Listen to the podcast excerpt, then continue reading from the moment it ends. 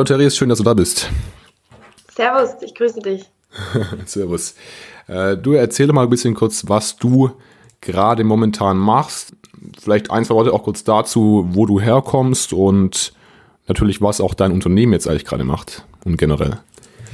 Sehr gerne. Ähm, ich bin Gründerin und CEO von einer B2B Catering Plattform, die heißt Hey Cater, ähm, die ich seit fünf Jahren aufgebaut habe. Ich bin eigentlich oder gelernte BWLerin, äh, aufgewachsen in Bonn, studiert hauptsächlich im Ausland und ähm, ja, so ein bisschen über, über Umwege in der Startup-Welt in Berlin gelandet. Okay, und kannst du vielleicht ein bisschen so ein, zwei Worte sagen, was du jetzt, also was jetzt gerade deine Firma macht oder was sie, was sie so besonders macht? Genau, also wir sind ähm, quasi unser, unser Purpose, ich fange mal damit an, ist Making Teams Grow Together. Mhm. Ähm, und also Menschen, Menschen zusammenbringen ist eigentlich so ähm, at the core ähm, von dem, was wir tun und ähm, sozusagen treibt alles an, was wir machen. Wir sind ursprünglich als ähm, Catering-Plattform gelauncht für Unternehmen, also nur Geschäftskunden. Mhm, mh. Ähm, und haben daraus weitere Produkte für verschiedene Use Cases entwickelt. Ähm, ein eigenes Kantinenkonzept, eine App, über die sich Mitarbeiter irgendwie Lunch bestellen können. Und neuestes Baby in der Familie ist die Virtual Events Plattform, ähm, die halt Teams jetzt hilft und Firmen jetzt hilft, ähm, in diesem Quarantäne-Remote-Setup ähm, trotzdem so eine kleine Aufmerksamkeit ähm, ja, zu bringen, die virtuelle unter Events unterstützt, ähm, ja, und damit ein bisschen in den Mitarbeiter investiert. Ja, ja, ihr habt ja 2015 angefangen, ist das richtig, gell? Genau. Ja, ähm, wie groß seid ihr denn momentan? Also Leute mäßig. Äh, genau, wir sind jetzt 55 Mitarbeiter. Okay, okay nicht, nicht schlecht. Ähm, diese, diese, was ich mal, ja, der Bereich, in dem du jetzt aktiv bist, ist das irgendwas, was dich auch persönlich ähm, irgendwie ein bisschen geprägt hat oder halt, wo du irgendwie eine persönliche Verbindung auch dazu hast? Oder war das jetzt am Anfang einfach nur eine gute Gelegenheit ähm, oder also eine Marktgelegenheit, die du ergriffen hast? Ja, ähm, gute Frage. Also eigentlich ähm, so aus dem Studium heraus wollte ich ursprünglich irgendwie mal was mit Private Equity machen. Mich hat es interessiert, eigentlich so diese eigentlich Finanzsicht auf Unternehmen, mhm. schnell Wachstumshebel erkennen. Aber mich hat irgendwann schon auch die Unternehmer dahinter fasziniert, ähm, die so kleine Imperien aufbauen. Und äh, aus der Brille kam ich ähm, über Umwege in dieses Berliner Startup-System und hatte eigentlich mit Catering überhaupt nichts am Hut. Mhm. Ähm, habe aber einmal eins gebraucht und ich habe Catering immer so assoziiert mit so diesen ähm, ja, so Wurst, Käseplatte vom Fleischer oder vom Metzger, ähm, was dann so irgendwie was, was bei der Oma auf dem, auf dem Tisch steht. Ähm, und habe dann in Berlin für ein komplett anderes Setting äh, fancy, low carb, hipster äh, Catering gebraucht mhm. und dann die Marktlücke gesehen und den Markt gesehen und gesehen, dass die Online-Penetration in dem Bereich noch super gering ist, ähm, aber auch da sich ähm, ja also Prozesse über kurz oder lang automatisieren werden und ich hatte damals irgendwie das Problem gesehen und, ähm, und, und so ein anderes Thema mir angeschaut in Sachen so On-Demand-Autoversicherung. Und okay. äh, das erste war mir aber irgendwie einfacher zu tackeln. Ja. äh, weshalb ich mir ja relativ rational mich dann dafür entschieden habe. Ähm, jetzt über die Zeit, aber natürlich auch mich sehr viel mit dem Thema Vision und Purpose auseinandergesetzt habe und für mich ähm, ja diese Idee des den Menschen und Teams zusammenbringen und Momente zu schaffen der Wertschätzung und des Zusammenhalts. Mhm. Ähm, für mich persönlich einfach super, super wichtig ist für mein eigenes Unternehmen und dass ich glaube, dass wir das mit unserem Unternehmen halt auch anderen Unternehmen geben können und da eine Vorreiterrolle spielen können. Ähm, das heißt, ich bin da auch mehr und mehr von dieser rationalen Seite in diese emotionale Seite reingewachsen, ja, ja. Ähm, die maßgeblich auch für den langfristigen Erfolg die wichtigere ist, auf jeden Fall. Ähm, äh, weshalb ist es so eine Mischantwort auf deine Frage, genau. Okay. Wenn wir jetzt mal zurückgehen, so, du hast ja ganz klassisch, sage ich jetzt mal, ähm, oder das heißt klassisch, du hast in, du hast in, in Rotterdam studiert. Ähm, mhm. Vielleicht sagst du mal so ein, zwei, zwei Worte, wie das zustande kam, was du studiert hast ähm, und wie du jetzt auch rückblickend vielleicht so da drauf schaust und wie sich das einordnen lässt jetzt bei dir in deinem ganzen ähm, Werdegang. Mhm. Gerne. Ähm, genau, also für mich, ich habe irgendwann in der 11. Klasse ähm, einen USA-Austausch gemacht. Ähm, wie oder in der 9. Klasse, ich weiß gar nicht mehr in der 10. Klasse, naja. Ähm, aber wie so viele und kam dann zurück und wollte irgendwie schon die Schule beenden in einem englischen Umfeld, habe dann die Schule gewechselt, ähm, habe dann irgendwie gesagt, ich will auch noch ein bisschen mehr Challenge ähm, als nur das Abi und habe dann Abi und IB gleichzeitig gemacht und war dann aber schon in so einem Umfeld von so Typen, die auch schon so sehr, ähm, sagen wir mal, so leistungsgierig waren und mhm viele aus dem, aus dem Kreis ähm, haben gesagt, sie wollen irgendwie ins Ausland und ähm, Englisch studieren und ähm, ein paar waren dabei, die gesagt haben, sie wollen, wollen irgendwie Business studieren. Und ähm, irgendwie hat mich das am meisten interessiert und ähm, ich habe dann auch da relativ rational geschaut, okay, was sind die besten Business-Unis in Europa? Mich einer aus den Top 5 beworben. Die Alternative wäre jetzt so ein Weltwärtsjahr gewesen. Mhm. Hatte dann beides auf dem Tisch und habe dann auf meine Eltern gehört, die gesagt haben, Kind, äh, geh mhm. studieren, äh, mach kein Gap hier.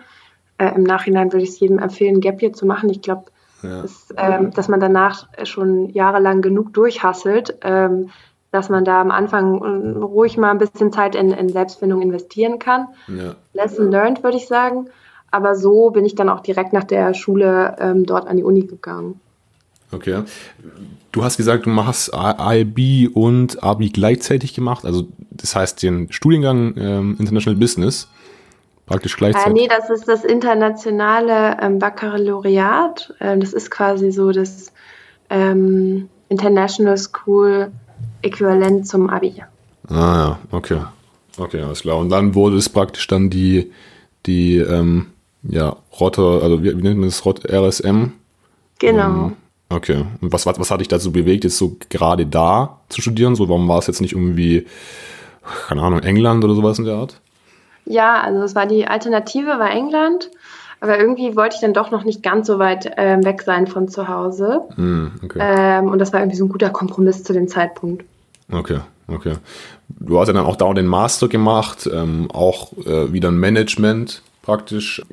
Es herrscht immer so ein bisschen ähm, so dieses Vorurteil, oder sag ich mal zumindest äh, von manchen Leuten hört man das ja, dass nur Management, ähm, das bringt dir unterm Strich nichts und das ist irgendwie voll viel zu ja, allgemein oder viel zu ähm, theoretisch das Ganze. Was würdest du darauf antworten oder wie würdest du das jetzt einordnen? Wie hat es dir jetzt geholfen in Bezug auf das, was du jetzt gerade gemacht hast oder was, was du immer noch machst? Ähm, also ich kann das im Vorteil auch in Hindsight äh, teilen. Und ich glaube, wenn ich nochmal studieren würde, würde ich irgendwie Computer Science oder Maschinenbau studieren ja. oder eine Mischung daraus. Ähm, irgendwas, womit ich noch mehr, äh, ähm, sagen wir mal, echtes Systemwissen erlerne, erlange. Ähm, also beide Management-Studiengänge waren super redundant, High-Level und inhaltlich also nicht sehr erfüllend, muss ich sagen. Mhm. Ähm, die besten Fächer waren irgendwie Mathe, Statistik und Finance. Ähm, da bin ich zwar am Anfang erstmal durchgefallen, weil ich nur Party gemacht habe, aber dann, als ich die dann mal ordentlich gemacht habe, ähm, das ist auch so das, was ich heute noch benutze. Okay. Äh, ähm, okay. Ein paar von den irgendwie ähm, Consulting-Frameworks, die man sich aber auch irgendwie im Nachhinein eh nochmal im, im, im Arbeitsumfeld aneignen kann. Ähm, das heißt, Bottomline, wenn ich es nochmal machen könnte, dann würde ich nicht ähm, Blabla und Blabla studieren im Bachelor und Master. Ja, okay. Aber es, jetzt denken sich vielleicht viele so, okay, oh, jetzt Maschinenbau, wie so das technische Zeug, ist es schon nicht ganz so meins. Also bei mir zumindest persönlich auch so. Ähm, ich finde das, ich falle das extrem, wenn das jemand macht, so zum Beispiel irgendwie Physik oder ähm, Elektrotechnik, sowas, da kannst du ja wirklich extrem viel machen dann später und dann kannst du ja immer noch kombinieren, auch vielleicht noch mit einem MBA oder sowas in der Art. Ähm, ja. Gibt es da noch irgendwelche anderen ähm, Alternativen jetzt so zu so einem technischen ähm, Studiengang, mit dem man auch, so wie du es formuliert hast, also so Systemwissen erlangen kann? Ähm, das ist eine gute Frage. Also mm, ich habe jetzt nur aus dem persönlichen Umfeld ein Beispiel. Mein Freund, der, der ist Designer, mhm. ähm, wo ich auch glaube, dass man da Dinge lernt ähm, und Approaches lernt, Probleme zu sehen oder Probleme zu lösen, die langfristig sehr hilfreich sein können. Und für mich auf jeden Fall auch, wo ich sagen würde, könnte ich mir auch vorstellen. Ähm, allerdings ja, jetzt nicht viel mehr darüber hinaus. Mm, ja. ja, ist so ein bisschen, glaube ich, so, so diese Sache. Ähm, auf der einen Seite halt das, das Verkaufen oder dieses ganze Drumherum und dann halt auf der anderen Seite auch das, das Aufbauen von, von Sachen. Und das passiert ja dann halt wirklich mit so, oder auf Grundlage von, von Sachen wie zum Beispiel jetzt eben technischem Wissen oder technischem tiefen Wissen oder zum Beispiel auch so Design oder irgendwie sowas, alles, was irgendwie so Aufbau, äh, mit, mit was du was aufbauen kannst, so glaube ich. Ja, ja. genau. Ähm, jetzt hast du ja aber trotzdem was aufgebaut, kann man ja auf jeden Fall so sagen. Ähm, Trotzdem ging es ja bei dir erstmal so in die Richtung wirklich äh, Private Equity, äh, Bank und so weiter. Ähm, hast dann auch, äh, warst ja bei der Deutschen Bank, hast da dein, dein Praktikum gemacht. Wie war so die Zeit und, und vielleicht wie bist du dann auch daraus dann ähm, zu dem gekommen, was du jetzt machst, beziehungsweise, beziehungsweise eher so, wie bist du dann in diese unternehmerische Schiene reingerutscht? Ja, ich glaube, ähm, also ich glaube, was was mich wirklich dann interessiert hat, ähm, war dann in dem PI-Umfeld sich verschiedene Unternehmen anschauen und viele Unternehmen sozusagen über den Tisch ähm, gehen sehen und ähm, schnell irgendwie die Industrie analysieren, das Geschäftsmodell analysieren, äh, Erfolgshebel verstehen, äh, mhm. Äh, die Cash- oder auch, auch ähm, Profitabilitätssituation der Firma zu analysieren und darauf basierend halt dann plus irgendwie das Team kennenzulernen oder zu, zu sehen. Das hat mich total fasziniert ähm, und ich habe auch sehr teilweise dann sehr viel Zeit damit verbracht und das hat mich dann auch total gepackt. Und ich glaube, dass ja, dass das schon so der Anfang war, ja, äh, dass es einen Grund gab, dass mich das so, dass ich das so super spannend finde. Genau, und über, über dieses letzte Praktikum kam im Endeffekt auch ein Kontakt nach Berlin zustande, der wiederum Angel war, in irgendwie unter anderem Blinkist und und dann war ich auf einmal da in dieser Welt drin und habe hab auch, hab auch den Pace gemocht und habe dieses hochkompetitive Umfeld gemocht. Und mm -hmm. ähm, hat gar nicht lange gedauert, bis ich dann gesagt habe, okay, ich, ich mache jetzt auch sowas. Wie ist denn gerade so die, die Stimmung in Berlin? Ähm, wie sind so da, also es herrschen immer so die Vergleiche zwischen Silicon Valley, Berlin und so weiter. Und Berlin ist natürlich so die, ja, die Region in Deutschland, wo da in Bezug auf Startups und so weiter am meisten Dynamik drin ist. Ähm, wie ist da jetzt gerade so die, die Situation? Schaut man immer noch so jetzt in Silicon Valley rüber die ganze Zeit? Ähm, wie sieht es aus? Ähm, das ist eine gute Frage. Also an sich, glaube ich, ist das Berliner Umfeld ein super geiles Umfeld, wo es jetzt mittlerweile auch schon mehrere Unternehmergenerationen gibt. Und ich glaube, diese mhm. Generationen, die den Nachwuchs, den unternehmerischen Nachwuchs fördern, die, die braucht es für so ein Ökosystem, um ähm, nachhaltig zu wachsen ähm, und sich so zu beflü beflügeln. Ich glaube, das hat ähm, vor, ja, oder das hat es de facto vor 15 Jahren in der Ausprägung nicht gegeben. Mhm. Ähm, und da, die Situation sieht jetzt anders aus. Das heißt irgendwie, die äh, First- oder Second-Generation Exit-Gründer investieren selber wieder in junge Gründer ähm, oder fördern junge Gründer. Und ähm, ja, und da, so, somit hat dieses Ökosystem das, was es braucht und zieht jetzt auch mehr Kapital an, natürlich, auch politisch bedingt. Und ähm, deshalb glaube ich so als Standort ähm, besser denn je und wird auch stetig besser, ähm, auch wenn jetzt Gesetze geändert werden, wie jetzt zum Beispiel VSOP besteuert wird, äh, macht es den Standort nur noch attraktiver. Ähm, ja, das heißt, ähm, Nee, ich würde sagen, es wird nicht verglichen. Also jedes hat seine Daseinsberechtigung und man kann ja. auch voneinander lernen. Ich glaube, es hat eine sehr unterschiedlich, die Kultur ist sehr anders, ähm, das politische Umfeld ist sehr anders. Ähm, und ich glaube, beide Seiten können voneinander lernen. Aber was ich glaube, was sich verlagert, ist so dieses Anhimmeln ähm, von, von, von der Gegend ähm, mhm. im Vergleich zu Berlin, weil Berlin wird stärker und stärker und die Berliner Unternehmer auch stolzer auf, auf ihre Erfolge, ähm, weil es halt auch mehr Erfolge gibt. Ähm, weshalb, ja, ich bin jetzt mal gespannt. Also ich freue mich auf jeden Fall, ähm, hier zu arbeiten und ähm, hoffentlich das System auch ein bisschen mitzugestalten. Mhm. Du hast gerade schon gesagt, du hast sehr viele äh, Unternehmen auch kommen und gehen sehen, so jetzt natürlich auch in deiner ähm, Tät oder im Rahmen deiner Tätigkeit, was du so davor gemacht hast. Ähm, und jetzt natürlich genauso, weil du jetzt mittendrin bist äh, in dem ganzen Thema. Findest du da oder gibt es da gerade irgendwelche aktuellen Muster, die du erkennen kannst, die Unternehmen auszeichnen, die sich eben durchsetzen können in diesem kompetitiven Umfeld? Auf jeden Fall. Würde ich erstmal so sagen.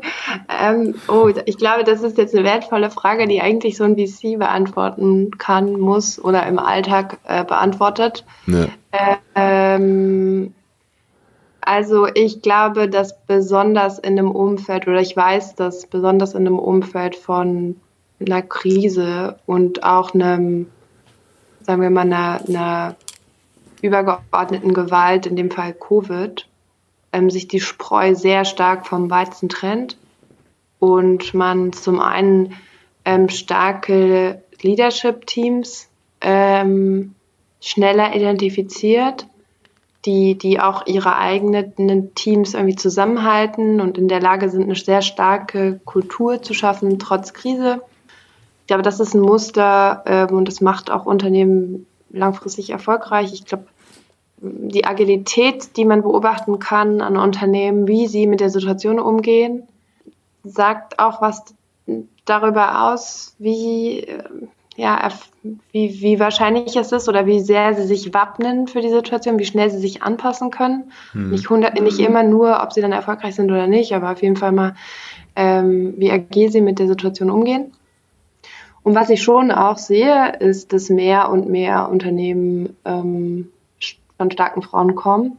Nicht genug, aber ähm, dass sich da eine Verschiebung, also das System sozusagen stärkt stärker versteht, dass ähm, Female Leadership notwendig ist ähm, ja. für den Erfolg der Firma ähm, und da stärkere Incentives setzt, stärker zum Teil als Corporates. Ähm, das sehe ich als Muster. Ja, soweit. An was glaubst du liegt es, dass äh, die Rolle von Frauen jetzt ähm, stärker oder wichtiger wird? Liegt es daran, dass grundsätzlich so die, ja, die Frau halt auch jetzt mehr ähm, in, den, in den Mittelpunkt rückt irgendwie von den Unternehmen oder, oder wie, wie würdest du das, wie würdest du das äh, begründen? Ähm, ich glaube, es hat viele Faktoren. Also ich glaube, der, der wichtigste Faktor ist, dass es halt äh, die Firmen erfolgreicher macht.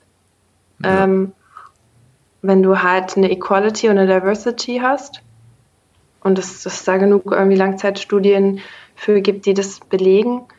Ähm, und im Endeffekt, ja, also das ist ja die Bottomline. Ähm, und also ich glaube, das zum einen als, sagen wir, wirklich Erfolgskriterium ähm, und ich glaube auch als kompetitive, äh, ähm, als kompetitives Advantage. Ähm, also wenn du es schaffst, Beispiel jetzt irgendwie als Fintech äh, mit, mit einem Mail-Only Leadership, ähm, dein Leadership irgendwie gender equal aufzustellen und damit irgendwie ähm, dich irgendwo auch attraktiver machst ähm, im Vergleich zu deinen Konkurrenten, glaube ich daran, dass das ähm, ja also in vielerlei Hinsicht ähm, Firmen erfolgreich machen kann.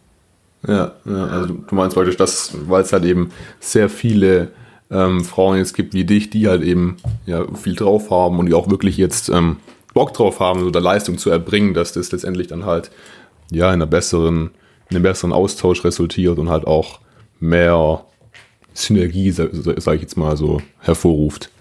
Ja, ich glaube auch, dass, dass erkannt wird, dass ähm, die weibliche Führung für die Gesundheit eines Unternehmens wichtig ist. Ähm, einfach weil Frauen andere, sagen wir mal, Core-Traits haben als Männer. Zum Teil, und wenn sie auch zu diesen stehen, glaube ich. Ähm, es war in anderen Generationen von Führungskraft, Frau, so Babyboomer noch anders, wo sich die Frauen versucht haben, irgendwie zu verstellen und besonders elbowy zu sein. Mhm. Ähm, glaube ich, ist diese Next Generation Woman halt bewusst Frau und bewusst weiblich. Und die Unternehmen schützen, äh, schätzen das auch und die Mitarbeiter. Und ich glaube, es wird auch mehr und mehr erkannt, dass die Arbeitswelt ähm, in der wir arbeiten und uns zum Teil irgendwie ähm, in Burnout arbeiten, ähm, halt von Männern für Männer gebaut wurde und dass Männer halt auch reihenweise darunter leiden, dass sie in dieser eigenen Welt halt so trapped sind ähm, und dann irgendwie, keine Ahnung, Ehefakt ab, ähm, Burnout und keine Ahnung, sonst irgendwas. Ähm, äh, das heißt, dass auch da eine, eine, eine Veränderung irgendwie notwendig ist, die auch, wo, wo glaube ich auch ein Grundvertrauen drin ist, dass Frauen die mit beeinflussen werden und auch können. Hm, okay. Also das heißt, du würdest jetzt sagen, praktisch ähm, jetzt äh, die Führung oder eine gute Führung jetzt von einer Frau besteht nicht darin, sich irgendwie jetzt so als, als Mann mehr oder weniger zu verkaufen oder aufzuführen, sondern halt eher so die eigentlichen ähm, oder die eigenen ja, Eigenschaften oder, oder Stärken besser zum Ausdruck zu bringen? Oder wie kann man sich das vorstellen, jetzt zum Beispiel, wie, wie würdest du jetzt so deine, deinen Führungsstil beschreiben? Weil du ja gerade gesagt hast, es ist eigentlich nicht so aneckend und, und so rumkommandierend. Ja. Also ich glaube, was halt vor allen Dingen, also und das ist seit 2020 ähm, sowieso das Thema, ist, äh, ich glaube, Frauen ähm, fällt es leichter, vulnerabel zu sein und Schwäche zu zeigen. Das ist Oh, ich, das, ich hänge mich jetzt, glaube ich, sehr weit aus dem Fenster mit dem Statement, aber ich, ich kann es jetzt erstmal von mir selber beurteilen. Ähm, und in gewisser Weise schafft Vulnerabilität auch Follower und bringt Leute zusammen. Ich glaube auch, dass Frauen ein emotionales, stark ausgeprägtes Feingefühl haben, was Männer nicht nicht haben, aber was nicht so das typische Männer-Trait ist, was in der Führung gelebt wird. Mhm. Und was, glaube ich, mehr und mehr ähm, in der weiblichen Führung gelebt wird, emotional zu sein. Ähm, Empathie auch vielleicht. Ja, genau, sehr empathisch zu sein, auch emotional sensibel zu sein ähm, und vor allem halt auch vulnerabel zu sein und Schwäche zu zeigen. Ähm, und da, damit das ganze ähm, Unternehmen gewissermaßen auch, ich nenne es jetzt mal weicher zu machen, auf eine, auf eine auf eine schöne, also weich zu liegen ist ja was mhm. Schönes. Ähm, und ich weiß nicht, also viele Unternehmen, die ich erlebt habe, die kamen mir sehr hart rüber.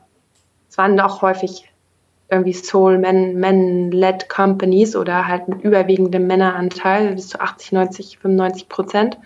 Aber da, das assoziiert man dann auch unterbewusst schon mit einer Härte. Ähm, mhm. äh, ja, ich glaube, es ist eine super komplexe ähm, äh, Unterhaltung, auf die wir uns jetzt hier eingelassen haben, wo ich auch so gefährliches Halbwissen habe, um ehrlich zu sein. Ähm, ja, aber ich glaube, ich hab, konnte vermitteln, was ich meine. Ja, klar, also das ist auf jeden Fall ähm, interessant, so hätte ich jetzt äh, auch gar nicht gedacht. Ähm, ich hatte eigentlich immer so die, ähm, die Sichtweise darauf oder den Eindruck, dass halt ähm, ja diese Idee jetzt äh, hinter dem Ganzen praktisch darin besteht, dass sich die Frau halt eben gerade ähm, genauso hart aufführt wie jetzt ein Mann, so wie man das so gewöhnt ist von diesem stereotypischen Bild. Also interessant auf jeden Fall von der Seite. Ähm, jetzt war es ja so, dass die, dass das Hey Cater ja deine erste Gründung war auch. Ähm, du hast ja davor noch nicht wirklich selber unternehmerische Erfahrungen gesammelt, oder? Nein. Okay, wie, was, ähm, was glaubst du, was ähm, war dafür verantwortlich, dass es jetzt gleich so ein, ähm, ja, dass dann, dass deine erste Gründung auch gleich so ein Erfolg war?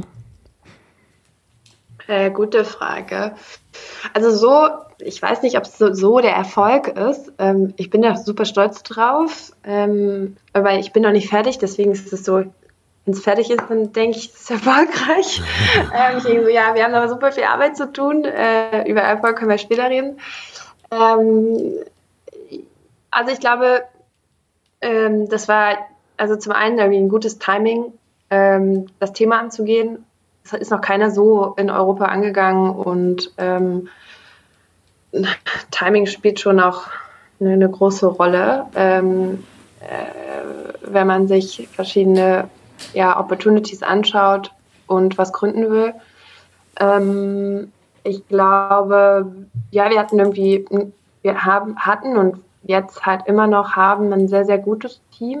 Ähm, ich glaube, wir waren offen für ähm, schmerzhafte Veränderungen, also sagen die, die Downsides ähm, des Unternehmertums, wenn es halt mal nicht gut lief, harte Entscheidungen zu treffen für den Fortbestand des Unternehmens. Ähm, ich glaube, da, daran scheitern viele und ähm, geben dann vielleicht auch eher auf, als wirklich, wirklich mal durch so eine, ich nenne es jetzt mal Kackephase zu gehen. So heißt auch mal Mitarbeiter äh, zu kündigen und so weiter. Richtig, genau. Also das, was halt an, an sagen wir mal, Schmerz und Leid äh, ähm, notwendig ist, um äh, weiterzukommen und das Unternehmen zu schützen. Ähm, und ich glaube auch, ähm, ich glaube, so als, als Gründer-Trade, ähm, ich glaube, du, es ist wichtig, oder für mich weiß ich, dass ich, glaube ich, sehr auch schon zu gewisser Weise leidensfähig bin.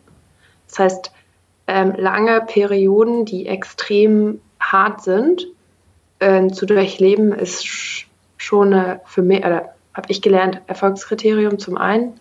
Mhm. Äh, eine gewisse Form von Reality Distortion zu haben, ähm, worüber man ja auch bei irgendwie bei Steve Jobs oder so redet, ähm, hat mir, also Vor- und Nachteil, aber hat mir auf jeden Fall auch geholfen. Das Glas war einfach immer voll und ich habe immer gedacht, das ist hier der Oberknaller, was ich mache und das Unternehmen ist achtmal mehr wert, als irgendwer anders denkt und glaubt und deswegen diese bisschen ja, realitätsferne Sicht auf Dinge schon, glaube ich, geholfen, ähm, ja. ähm, uns dahin zu bringen, wo wir sind. Ähm, und ich glaube, das Dritte ist ähm, dieses sehr schnelle aus Fehlern lernen. Ähm, du kassierst halt ultra viel jeden Tag, kriegst du eigentlich in die Fresse und ähm, es war vor irgendwie ein paar Jahren, habe ich mal einen Podcast gehört von Christoph Gerber, der über Lieferando erzählt hat. Und da hat er gesagt, ja, irgendwie auf zehn Kacknachrichten kommt halt eine gute und die eine gute muss wieder für die nächsten zehn Kacknachrichten reichen. Und da konnte ich mich so mit identifizieren, weil das ist halt häufig ähm, 2020 sind halt irgendwie 10x davon, irgendwie 100 Kacknachrichten, eine gute. Aber ähm, äh, ähm, ist halt der Alltag und irgendwie sehr schnell zu lernen, ja, und sehr schnell besser zu werden und stetig besser werden zu wollen. Also so ein kompetitives Mindset ähm, ist, glaube ich, eine, überlebenswichtig in dem Umfeld. Ah, okay. War, ist es was, was dir auch so bei deiner Zeit jetzt bei Rocket ähm, mitgegeben wurde? Ähm, nee, ich glaube nicht. Ähm, also ich glaube, das Einzige, was bei Rocket irgendwie ähm, cool war, waren irgendwie meine Peers. Ich habe mhm. ja mit echt smarten, coolen Leuten gearbeitet, die meine Kollegen waren, ähm, die alle irgendwie gegründet haben. Ähm, mit den meisten bin ich noch connected. Ähm, da sind irgendwie in meiner direkten Peer Group waren irgendwie Nora von Surfer-P, ähm, Richard von Shine, Daniel von Schoko, ähm, alle dabei und irgendwie alle jetzt Gründer und also da, das, das war halt schön, dass das halt, halt so, so ein Mensch, Person da mhm. angezogen hat, dieser, dieser Arbeitgeber, ähm, die doch alle eigentlich echte Unternehmer waren und das für sich so ein bisschen als Sprungbrett genutzt haben. Ich glaube, was habe ich noch mitgenommen? Der Pace, also viel ähm, schnell schaffen, obwohl man keine Ahnung hat. Ähm, das, das hat man, also habe ich da auf jeden Fall mitgenommen ähm, ich glaube, was ich auch mitgenommen habe, ist how to not build a culture. Ähm, mhm. also ich glaube, so Unternehmenskultur, ähm, Rocket Internet, ähm, also ist halt so das Schlimmste, was man sich vorstellen kann. Okay. Äh, das war sozusagen das perfekte Anti-Beispiel von einer gesunden Unternehmenskultur. Die Leute waren mega hohe Fluktuation, die wurden ausgebrannt, super autoritär behandelt, undankbar, wenig Wertschätzung. Mhm. Ähm, die alle Leute waren unglaublich dislo disloyal. Also da wurden Informationen geleakt, noch und nöcher durch alle Leadership-Ebenen. Das war einfach so ultra krass. Okay. okay, das ist so Gott. Ich habe da so krasse Sachen gesehen. Ich war nur so, Hilfe, krass. Ich hoffe, ich mache das, ich mache ich mach nie ein Unternehmen, was so ist, wo echt, echt die Leute so drauf scheißen, weil die eine Kultur geschaffen haben, die die Leute halt auch einfach nur spiegeln. Ja, also wo die mhm. Leute die Kacke, die von oben herab geschissen wird, einfach so 10x wieder hochwerfen. äh, das war schon krass. Okay. Ja, gut, aber ich meine, immerhin, ähm, man kann auch, das zeigt, dass man auch aus ähm, Erfahrungen lernen kann, die jetzt vielleicht ähm, nicht so äh, ultra positiv sind, jetzt ähm, als, also jetzt, äh, im Fazit betrachtet. Ähm, und das hast du jetzt bestimmt dann auch in deiner, in deiner Firma dann ähm, versucht anders zu machen. Ja, voll, absolut. Ja. Wenn du jetzt nochmal so, ja, zusammenfasst, ähm, beziehungsweise mal so ein, ja, so ein Tipp äh, geben würdest jetzt so an, an jüngere, unter, äh, unternehmerisch ambitionierte Leute, ähm, was wäre denn jetzt so dein, dein wichtigster Tipp? Äh, ich glaube, wenn ich, ähm, ja, also mit den Leuten, mit denen ich jetzt spreche und ich jetzt versuche zu bewegen ähm, zum Unternehmertum, den versuche ich immer auszureden, dass sie sich Gründe suchen, weshalb es scheitern könnte oder weswegen sie nicht dafür geeignet sind.